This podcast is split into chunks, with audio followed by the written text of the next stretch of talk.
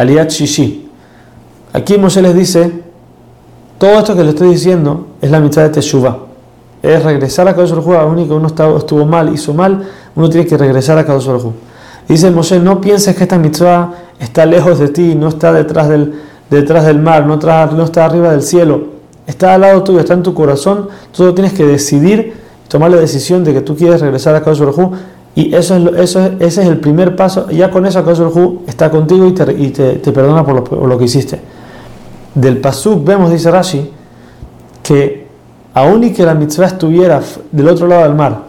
o estuviera arriba del cielo, tendríamos la obligación de ir a buscarla, de, hacer todo el esfuerzo necesario para hacer teshuva. Dice Rashi, con más razón, ahora que no está en ese lugar, sino que está dentro de ti, está en tu corazón, con más razón tenemos la obligación de siempre hacer teshuva y estar tratando de pegarnos a causa